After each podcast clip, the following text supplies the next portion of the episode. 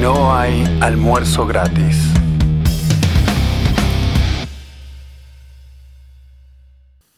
Hola gente, bienvenidos. ¿Cómo estás, Mariana? ¿Qué tal? ¿Cómo andan? ¿Todo bien? ¿Y cómo estás, Leandro? Bien, muy bien, Marcelo, mejoraste. ¿eh? Ahora saludas a tus compañeros. Leandro, desde Nauru, les aviso, ¿eh? desde la maravillosa y paradisíaca isla de Nauru esta vez. Cada semana nos sorprende desde un, desde un punto distinto del planeta. Me gusta viajar. Yo dije que Nauru era una micronación y Leandro se ofendió. Perdón, ¿eh? es una macronación, no se confundan. Es un miembro activo y pasivo de la ONU. Una potencia. Una potencia, tiene el mismo, su, cuyo voto tiene el mismo valor. El mismo peso que el de China, por ejemplo, y Estados Unidos. Que los países más poderosos del mundo. Lo que no tiene es derecho a veto, pero lo vamos a conseguir. Déjenme, por favor, hacer una breve introducción con el permiso de ustedes, porque hoy tenemos un invitado de lujo. ¿Por qué digo esto? Porque si uno seguía, por lo que ven los medios de comunicación, por lo que pasa, digamos, en la política, en la academia, en los círculos, digamos así, aparentemente más influyentes, y uno, es normal, ¿no? Perder un poquito la fe en la humanidad. Pero hay tipos, me consta, que hay tipos que no, no se prestan a esto, no aparecen en la tele, no buscan fama, no quieren unirse a partidos políticos, no quieren fundar partidos políticos. Ni siquiera les interesa por ahí perder mucho tiempo debatiendo. Pero ahí están, existen. Y forman, yo diría, la reserva moral de la humanidad.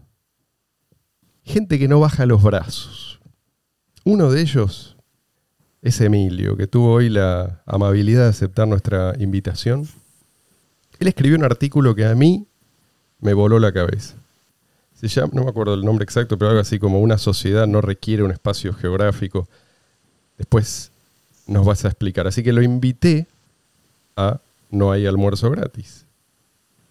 Me dijo que estaba preocupado porque no tenía experiencia dando entrevistas. Le dije, nosotros tampoco tenemos dando entrevistas, experiencia. Entrevistando gente. Así que estamos parejos, relájate, Emilio, y goza. ¿Cómo estás? Bueno, está bien. Está bien, está bien. Voy a, subir, entonces estamos en la misma inexperticia. Absolutamente. En, la temática. ¿Quieres empezar por contarnos cómo es que llegaste a, a pensar como pensás hoy? ¿En particular en, cuanto al tema del artículo o en general? general yo diría. ¿Cómo, ¿Cómo es que llegaste a abrazar las ideas de la libertad? Esto es algo que le preguntamos ah, eh, casi siempre a, la gente que entrevistamos. En, Buenos Aires en el 2013 había eh, formado un partido político que se llamaba el Partido Liberal Libertario. Ah, sí. Lo que más me llamó la atención era que era libertario, no conocía la palabra, vos decís liberal, libertario, era como una especie de muy liberal, está, tan enojado que es libertario, no sé, que es un, no, no, no, no, ¿qué, era? Eh, parecía como liberal con, bronca. Entonces me lo puse a buscar. Soy más liberal eh, que, era, ahí empecé a, a, leer, mi idea ya era de la, digamos, tenía ya la ideología de que andar forzando a la gente a hacer cosas está mal. Eso más o menos lo comparte cualquiera que, se ve forzado algo, en general no, le gusta.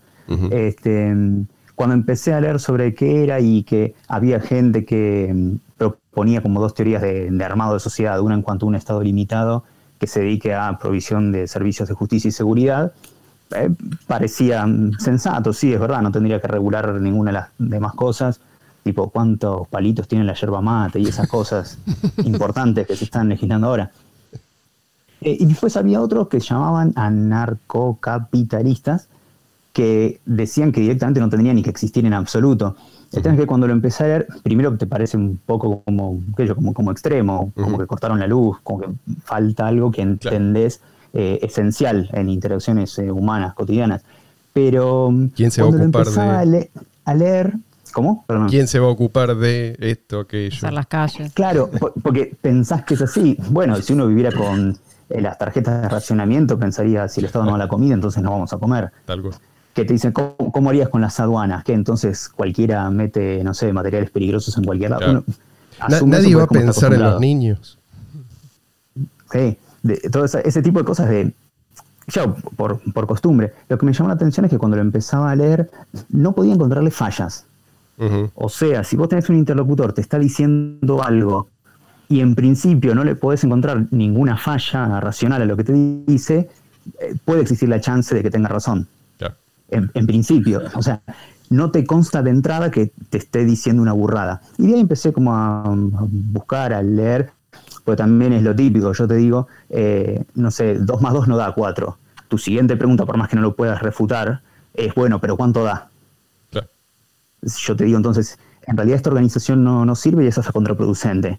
Bueno, está bien, pero entonces ¿cómo provee el servicio de justicia? Claro.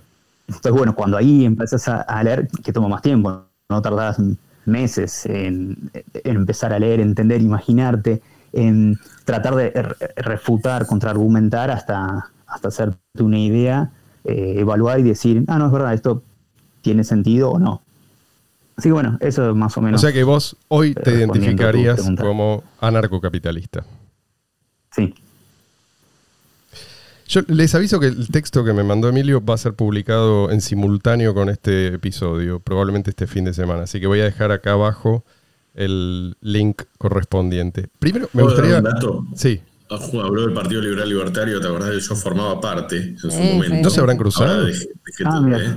Sí, y de hecho me pusieron, esto es muy interesante, me pusieron en, para rellenar, obviamente necesitaban gente para rellenar la lista, me pusieron en un puesto bajo, qué sé yo, y, y me preguntaron si quería, al principio dije que no, después dije, bueno, si hace falta está bien, pónganme ahí. Me pusieron en la lista y después me tuvieron que bajar porque por, y poner una mujer por el cupo femenino. Todo lo contrario lo que nosotros colmo. pensábamos, pero teníamos que acatarlo para poder Claro. presentar. Triste. Bueno, ahora hay un tema con eso, porque viste que la- las sociedades eh, en general no tienen que ser ni, ni- ni comerciales. Sí, Por que- la IGJ, una resolución que sacó, Sí. tiene que tener tanto cupo femenino en las listas. Eh, también hay una cosa que la gente, no sé si por una cuestión económica o de tiempo o de ganas, no está muy acostumbrada a ir y apelar las cosas. O sea, le dicen, eh, vos no podés salir y obedece, le dicen, tiene que haber Sí. tanta gente con el pelo cortado de tal manera y van y lo hacen. No se fijan, che, capaz que no tengo que hacerlo.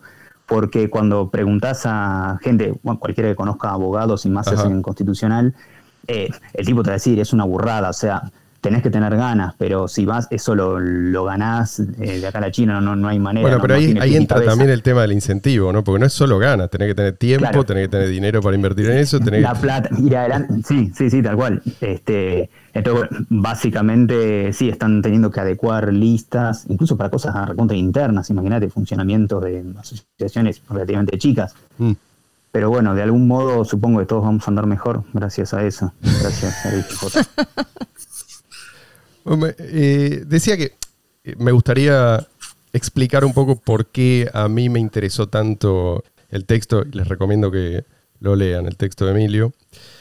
Em, yo empezaría por decir que la historia de la humanidad podría ser interpretada como una, una suerte de larga lucha entre seres productivos, por un lado, y saqueadores por el otro o quizás como un éxodo ¿no? de la población productiva huyendo de los saqueadores. Entonces, así vista, la historia de la humanidad es la historia de una resistencia, ¿no? de la resistencia del espíritu humano a las imposiciones de la fuerza bruta. Entonces, nos, nos humanizamos en la medida en que nos resistimos a ser bestias, a ser bestias de carga o a ser predadores. A someternos o a someter a otros.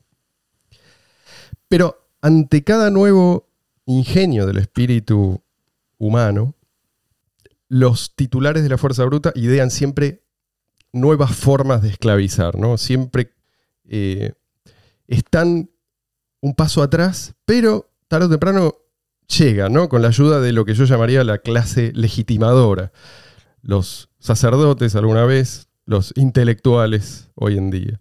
Entonces siempre la huida había sido, por así decir, en el mismo plano. Hacia donde fuera que la población productiva era mejor tratada, allí se dirigían.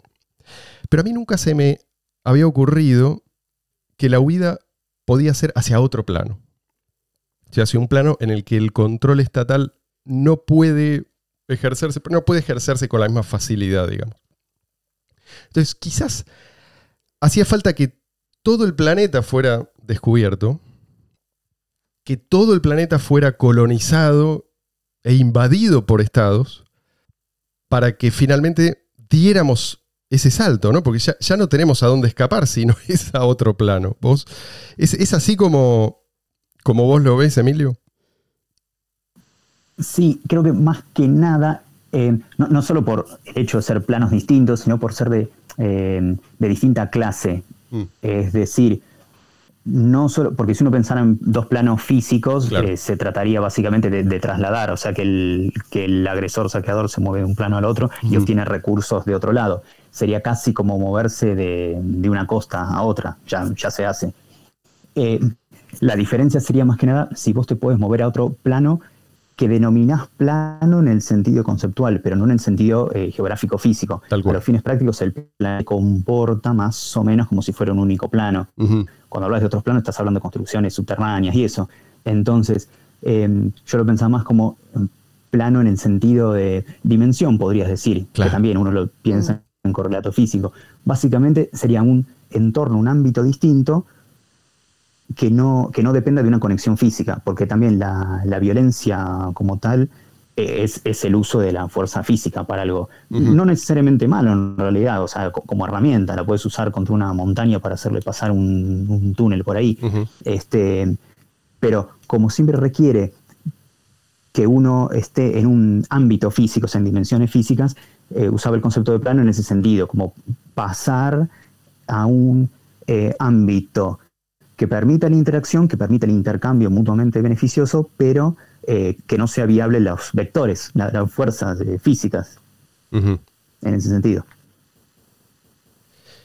Yo, estoy tratando de pensar cómo luciría el mundo en un futuro en el cual la gente tiene esta, esta posibilidad de huir a ese plano, en el sentido en que vos lo explicaste recién, ¿no? Porque a lo largo de la historia, este, este es el, problema que enfrentamos cíclicamente los seres humanos, ¿no? De creación y destrucción de riqueza. Cuanta más riqueza se crea, más, más violenta parece ser la reacción, ¿no? Por algo el siglo XX es, es el siglo de, de, la destrucción de riqueza por excelencia, ¿no? Porque previamente tuvimos un siglo de creación de riqueza como nunca antes se había visto en la historia, ¿no? Entonces, la forma del saqueo va cambiando, va cambiando con el tiempo, y es, algo así como... Mm, esto, esto, eh, me parece que es una, imagen que me sirve a mí para, entender el fenómeno, ¿no? Como, como si fueran dos organismos que compiten con distintas estrategias por los recursos. ¿sí? Unos son productivos, los otros son extractivos. Parásitos. Claro, claro. Entonces va cambiando. O sea, al principio teníamos, qué sé yo, luchas tribales. Después la amenaza pasó a ser por ahí el saqueo esporádico, ¿no? De, de, los primeros asentamientos más o menos permanentes. Después pasó a ser ya la conquista de asentamientos más, más extensos por parte de nómadas que con el tiempo terminaban afincándose ya como, como, como clase explotadora, ¿no? Permanente. Y después ya con una estratificación más compleja, con toda una estructura de dominio bien armada, la amenaza pasó a disfrazarse de tal forma que es muy difícil identificarla como tal.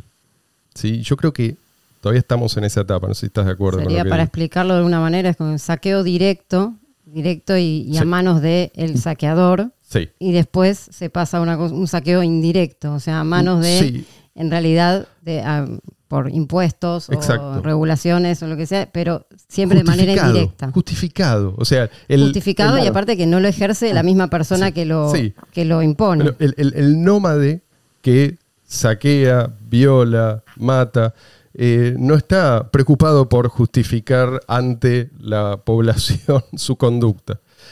Pero eh, digamos, esto se va haciendo cada vez más sutil. Yo creo que de ahí, de ahí surge la gran dificultad que mm. enfrentamos, ¿no? Hay que explicar, al, que era víctima de Gengis Khan no había que explicarle nada.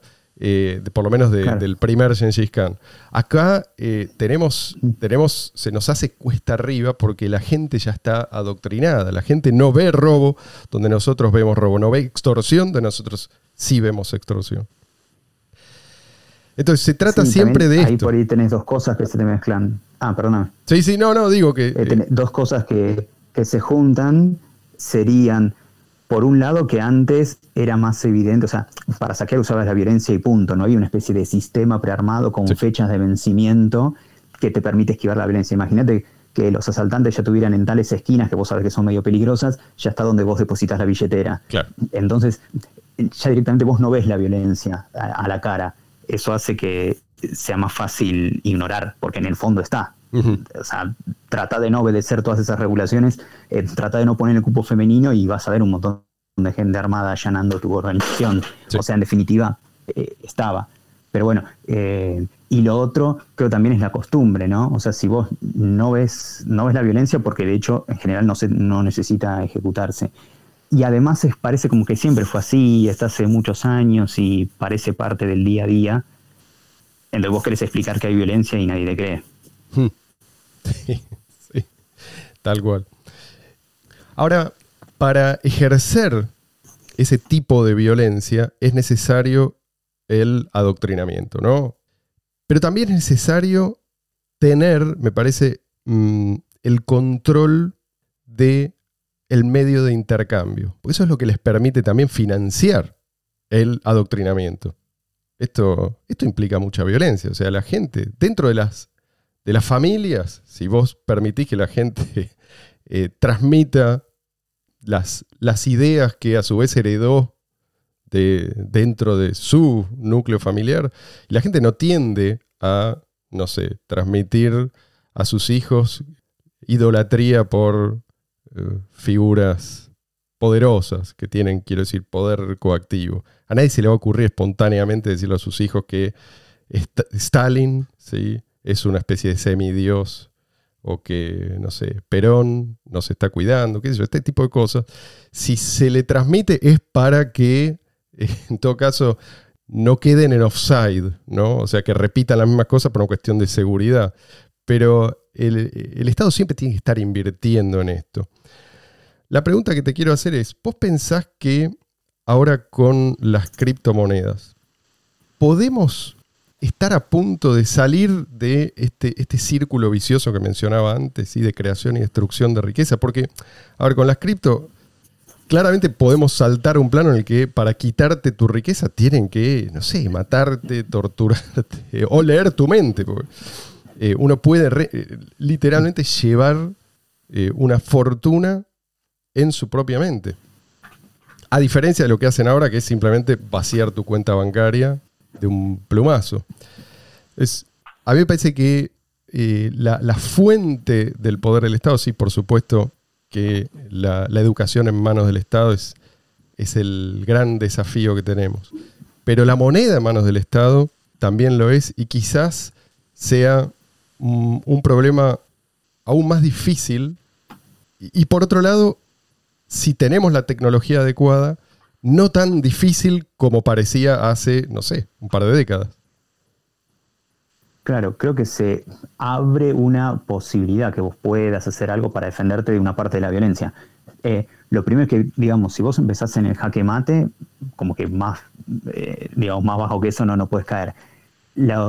digamos, hay cosas que son cambios de clase y cambios de grado. Por hmm. ejemplo, yo te pregunto, eh, ¿cuántos autos tenés? Si vos me decís cero, cero neutraliza variable. El pasar de cero autos a un auto es la diferencia de no tener auto a sí tener auto. Después vemos cuántos. Creo que lo que hace el hecho de que uno pueda manejar moneda de manera independiente es pasar de ese cero a uno. Mm. Lo que hace es habilitar la variable. Algo que antes era esencialmente imposible. Este, mismo, bueno, podías mover oro o cualquier otra cosa, pero lo mismo te iban, te podían enganchar en cualquier lado, te asaltan los, eh, los bandidos estándar, de hecho siempre pasó, no estamos inventando nada hablando de robar oro, pero mm. lo que cambia es que cuando algo empieza a ser posible, si vos te fijas, por ahí no ves un gran cambio, vos no tenés una flotilla de autos ahora, te parece que estás más o menos en el mismo lugar, pero la diferencia es que ahora se, habilitó la variable, entonces bueno, eso permite que con más desarrollo, con difusión, con encontrar más ventajas, encontrar más usos, más practicidad, este, empieza a hacerse realidad en casi cualquier ámbito. O sea, la posibilidad está, más bien de, nicho. La posibilidad está, pero la posibilidad tiene que haber eh, amplia adopción para que eh, para, para que este cambio pueda acelerar a su vez todos los demás cambios. Claro, por eso, de pronto vos decís, eh, bueno, podría, no sé, comprar servicios eh, educativos eh, aparte por mi cuenta y, que no me estén registrando, porque si vos decís quiero comprar servicios educativos y lo haces pagando con una cuenta bancaria, igualmente mañana te podían bloquear, suponete, porque ese contenido sea ilegal.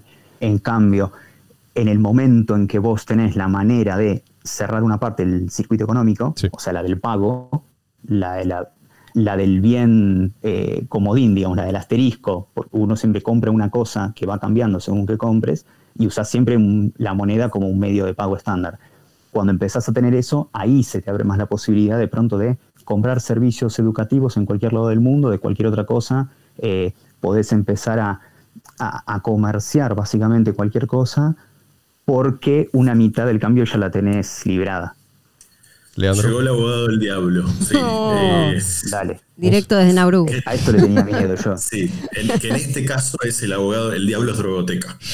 Eh, eh, por lo mismo que hablamos con él la vez pasada, ¿no? Que igual es un debate que yo, ahora que me acuerdo, tuve en algún momento también, por algo que yo posteé, y bueno, yo posteé justamente esto, que con, con los avances tecnológicos uno podía hacer como una especie de, revolución pacífica y a, los, a los que te querían prohibir educarte como vos quieras, comprar lo que vos quieras, no le, no le iba a quedar otra más que aceptarlo.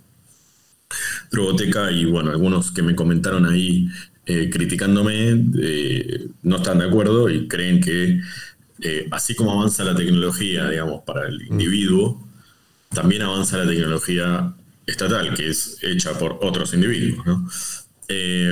entonces, cuál esa, esa competencia, ¿no? esa carrera, eh, crees, te veo como muy confiado en que la va a ganar el individuo. ¿No crees que puede haber alguna limitación o alguna restricción, incluso eh, directamente anulación de, la parte que, vos decís? Por más que vos quieras, como decís, hoy podés, si querés educarte, pagar con, con criptomonedas, todo lo que vos decís está bien, pero no va a llegar un momento en que de todos modos no, no lo vas a poder hacer Sí, bien podría pasar. Em, de hecho, si, si, no, uno podría estar recontra tranquilo con todo. Digamos, uno nunca tiene garantías de prácticamente nada. La diferencia es qué tanto podés eh, vislumbrar con los datos que tenés ahora. Otra cosa en cuanto a las carreras, em, por ahí diferenciarlo en el aumento aritmético y el geométrico. Suponete, eh, estamos jugando un partido de fútbol, yo te voy ganando 4 eh, a 2, ¿sí? te llevo el doble de ventaja si hacemos un gol cada uno, la diferencia sigue siendo dos. O sea, mm. yo puedo hacer goles, vos también. Lo que, lo que puede pasar, y no sabes para qué lado va a ir eventualmente, es que lo que era una diferencia abrumadora, que básicamente te duplicaba y de tu equipo nadie quería jugar, ya se querían ir todos porque 4 a 2 le dicen que es una goleada, de pronto, si te gano 18 a 16, no llama la atención que fue una goleada, porque a mí también me entraron 16. Creo que si bien obviamente va habiendo una carrera, la diferencia es que antes estabas em, totalmente limitado y ahora las mismas herramientas, si bien él la usa, creo que proporcionalmente le sirven más al que menos herramientas tenía que al que de todos modos ya tenía un montón de herramientas. emparejó la cancha. Igual puedo... Sí, sí, entiendo la analogía y quiero continuarla. Eh, el tema es que en un partido de fútbol vos tenés 90 minutos o ponerle con el tiempo adicional 96, 98 minutos. Ahora 100 con mucho. Ahora, acá el tiempo es infinito. No. Oh, me encanta decirle que no al abogado del diablo. No, quedan unos. Para eso soy el abogado del diablo. Sí, no, creo que quedan unos. Ah, no me acuerdo bien si 3 mil millones de años o algo así. La, vida se va así. No, pero hablando en serio, ponele, el ser humano crece un montón, salvo que te logres escapar y todo eso. Cuando crece el sol, barre con todo. Eh, y lo otro, uno también lo piensa en términos de su vida, que, que es finita. Entonces vos decís, por más que eh, independientemente de lo que es el tiempo en general, siempre vos estás jugando partidos finitos, de a tandas de un poquito menos de un siglo. Hay gente que por ahí juega un poco más. Entonces, en definitiva, si, si vos lográs, imagínate, desde el año en que naciste, mejorar tus condiciones durante el un poco menos de siglo que te toca, en realidad estás mejorado. Para vos, aunque no hayas eh, logrado hacer por ahí todo lo que querías en su vida, tenés, hasta limitaciones de salud, o sea, pero mejoraste mucho e incluso si 20 años después de tu muerte logran tirar abajo todas esas ventajas que tenías, vos ya viviste con esa ventaja. Siempre estás en tiempos parciales. Con infinito no me refiero al infinito en sí, sino que hasta el fin de la humanidad, por ponerlo de alguna forma. O sea, lo que vos decís, este, Leandro, lo que estás preguntando es si, algún día se termina esta carrera o vamos a tener que mantener siempre la guardia alta.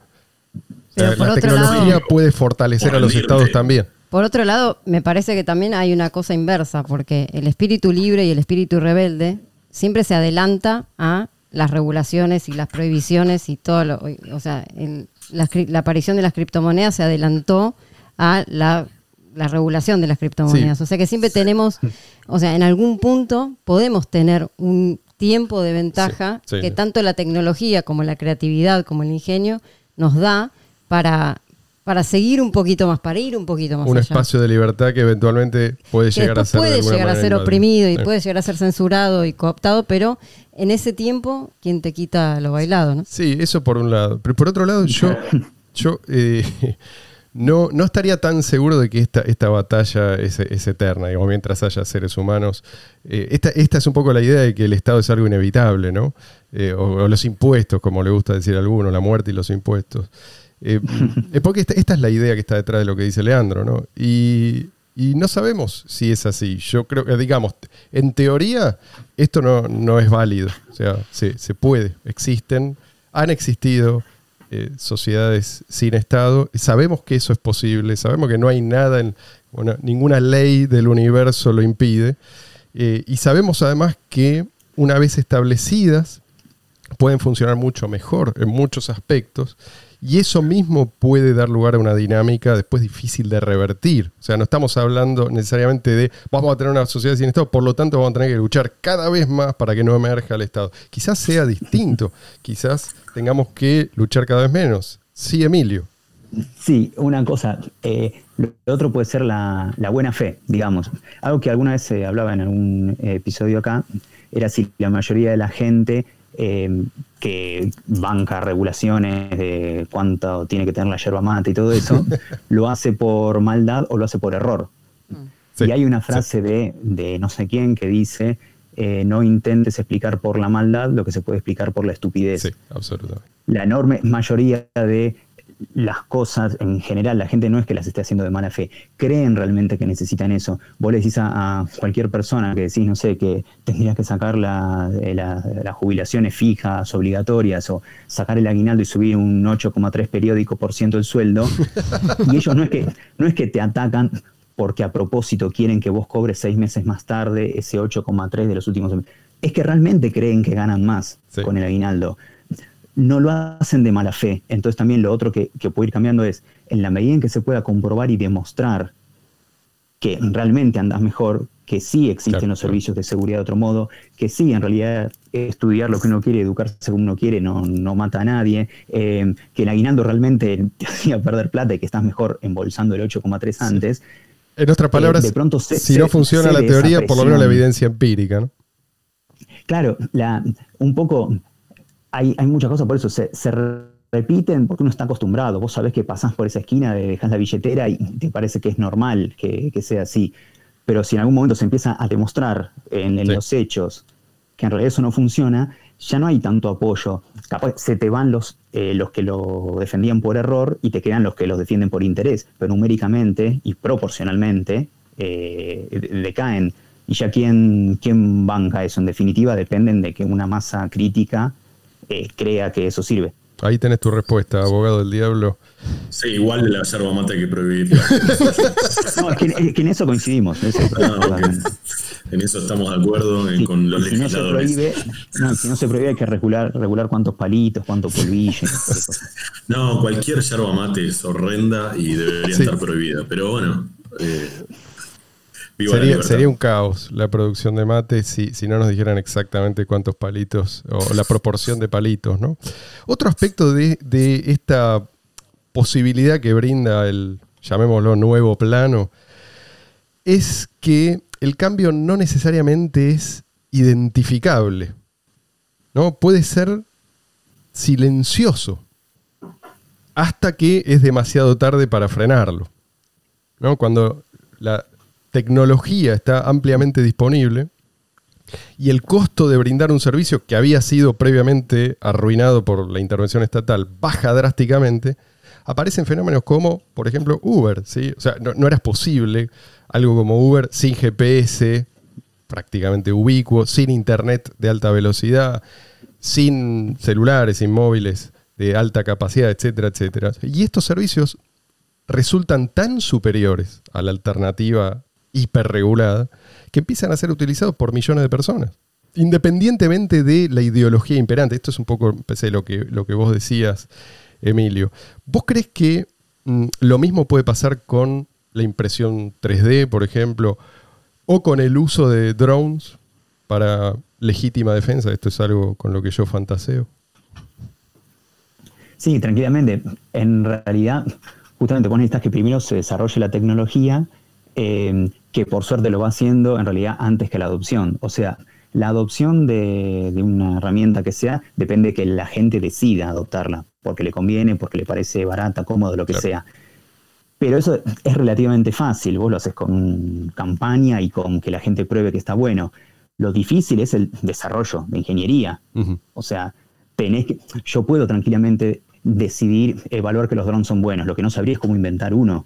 Como, es más, sé que existen, conozco los principios, pero ponemos a fabricar uno y no hay manera de que lo logre. Entonces, lo bueno es que como la, tecnología en distintos, eh, digamos, en distintos carriles, en paralelo, distintas cosas se van desarrollando, para cuando confluyen ya se lo dejan servido a la gente para decirle, mira, puedes usar esto y anda. no, no, te evitas la lucha de tener que resolver, che, pero ¿cómo podemos hacer para que, no sé, el auto de Uber no me estafe y no me lleve a donde no quiero ir?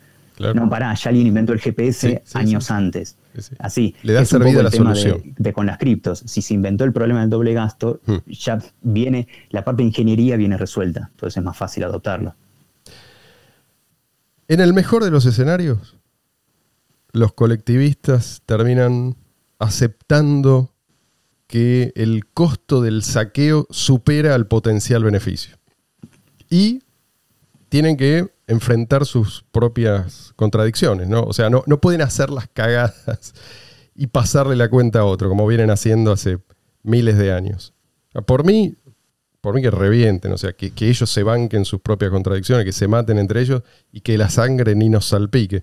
Pero vos ves esto como eh, una posibilidad, es decir, que, que el Estado a la larga muera de inanición?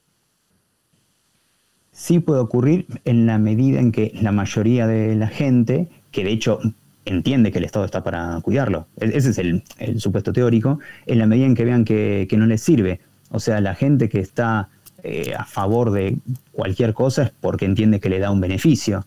En cuanto lo dejen de entender, mismo muchos que participan, mm. hay mucha gente que eh, intenta, de eso también lo hablaba en un episodio, eh, ir y participar, viste, para poner el granito de arena, este, aportar a mejorar algo. Si vos de pronto entendés, che, en realidad esto no, mejora, no sirve, y hay este otro sistema de seguros mm. este, o de, lo que sea que, funciona mejor, ni siquiera te postulás ni te interesa, empieza a decaer el, interés en general, eh, no llenarían ni, ni las listas. O sea, es posible en la medida en que la gente vea que no sirve, cae por propio peso. O sea, bien, pero un tocadiscos hoy en día. Eso, eso es claro, pero digo, ¿es posible que la gente lo entienda? Esa es la pregunta, yo creo que no. Bueno, la gente lo entiende. Es que ahí viene. Cuando llega. ahí, viene, ahí viene la, gran la gran cuestión. Pero bueno, eso es lo que va a decir el, tiempo y, la evidencia empírica, que lo puedan comprobar.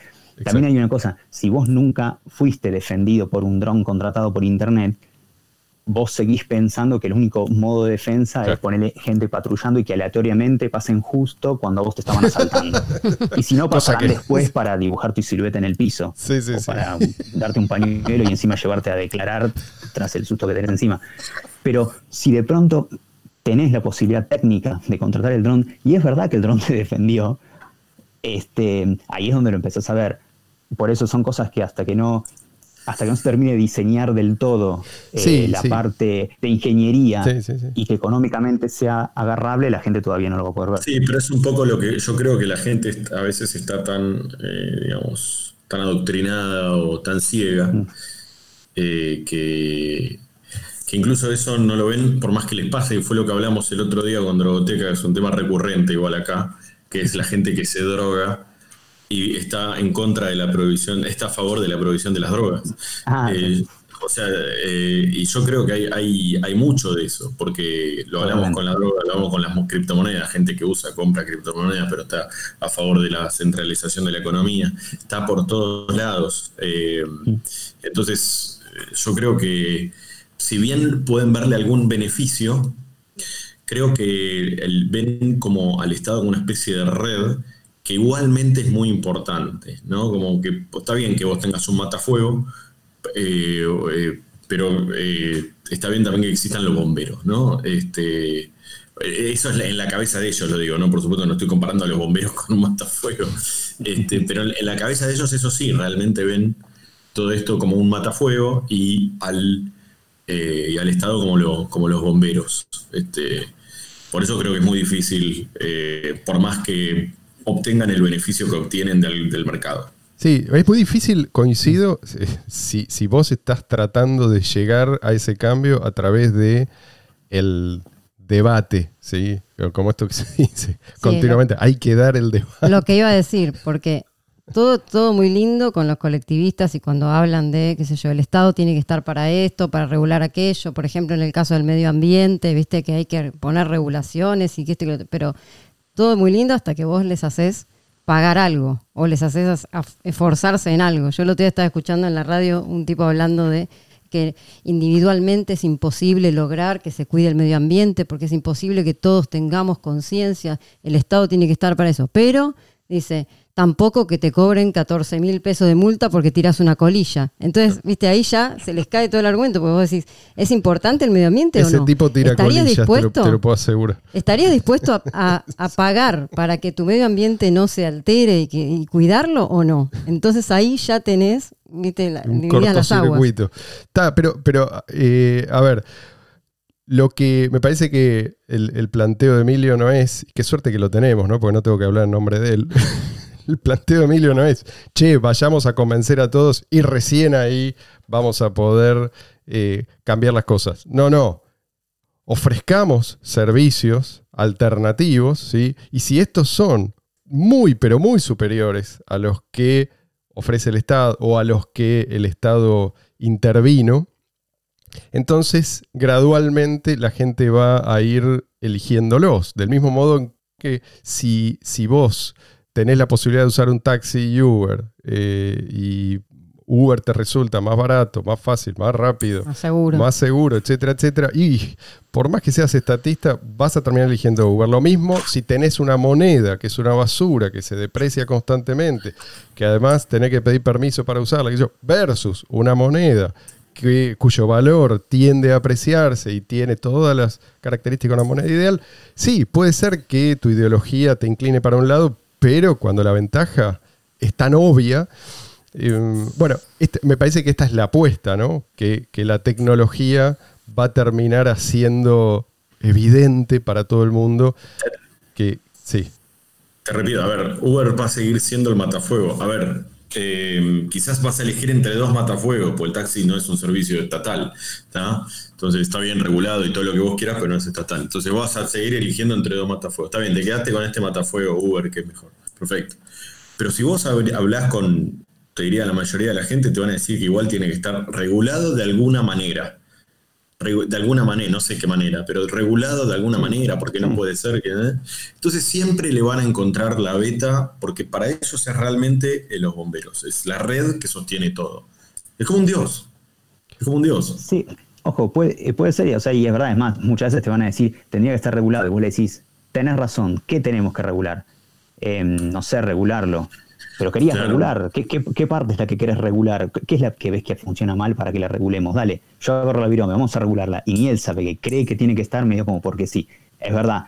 Eh, por eso tampoco es que tienen que ser tampoco todas cosas de cambios al 100% eh, ni todo el mundo pensar igual. Es hasta sano incluso que empiece a haber cierta eh, separación, secesión, diferencias de hecho, hoy mismo vos mirás eh, distintos modelos de Estado, cuánto regulan desde sus cargas eh, tributarias, este, regulación en materia de derecho de familia, eh, penal, lo que vos quieras, también son distintos. Mm. O sea, es normal y puede pasar incluso que no sea un blanco-negro, capaz que puede quedar una especie de entramado de fondo. Más parecido al miniarquista, que de pronto haya, suponete, una fuerza militar para eventual invasión exterior, cosas eh, así cataclísmicas, eh, servicio de, bomberos, catástrofes naturales, esas cosas que estén previstas, que quede, pero lo mismo, vos tenés un tiempo de vida finito. Tu objetivo en realidad no sería que estuviera todo perfecto, cuanto puedas mejorar, mm. mejor, valga ahí si la, la redundancia. Entonces, mm. puede que se vaya a un punto medio donde por lo menos que la gente deje de salir a pedrear los Uber. Eso ya sería una maravilla. Entonces, el que quiere usar el taxi porque cree que es más seguro, suponete, porque está regulado, no sé, tienen otro airbag, no sé cuál sería la diferencia, pero ponele, la regulación cambia la ley de la física y va a andar mejor, él lo puede usar. No van a dejar de estar eh, sí, del mismo modo que yo puedo poner una alarma en mi casa y, eso no significa que eh, hay que abolir la policía, ¿sí? porque es estatal. O sea, yo pongo la alarma y además llamo a la policía si, es, si, alguien, si alguien entró sin permiso. No, eso ojalá que suceda. Es más, digamos, es plausible eh, ir para ese lado. Yo no creo que llegue al minarquismo, la verdad, eh, pero sí que por lo menos sea menos...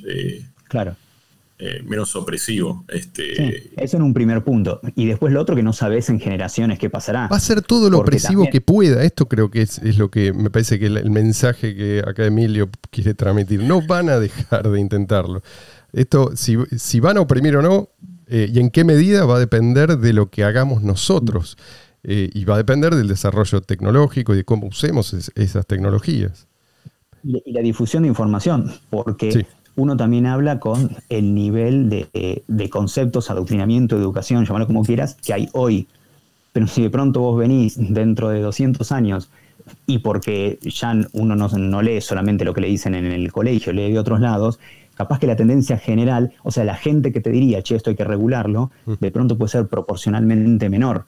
Entonces, de pronto, un tipo que agarra un micrófono y propone eh, regular el aire, saca muchos menos votos, entonces no logra, aún teniendo el mismo sistema legislativo, no logra imponer esa regulación. Esperemos que dentro de 300 años. De pronto hay un montón de millennials que, que no, no quieren que le regulen el mate, porque ellos están acostumbrados a tomar el mate que quieren, pues se bajan las fórmulas por internet y le imprimen una impresora 3D de mate.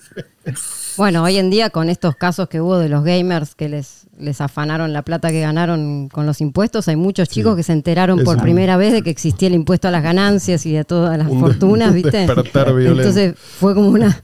Este, y, y, está bueno que, que, no está bueno que suceda, pero digo, está bueno que utilizar estos ejemplos como, como vos hablabas del tema de la educación, en la casa, una forma de mostrarle a los, chicos, a las próximas generaciones, mirá lo que pasa, o sea, esto es el Estado. vos, la próxima vos jugaste, te rompiste el lomo jugando y la próxima vez que el premio sea en cripto. Claro. Señores, lamento tener que interrumpir acá, pero nos tenemos que despedir. Eso es todo por hoy. Gracias, Emilio, estuvo buenísimo. Gracias a todos por estar ahí. Si les gusta lo que hacemos, no olviden dar like y suscribirse. Será hasta la semana que viene.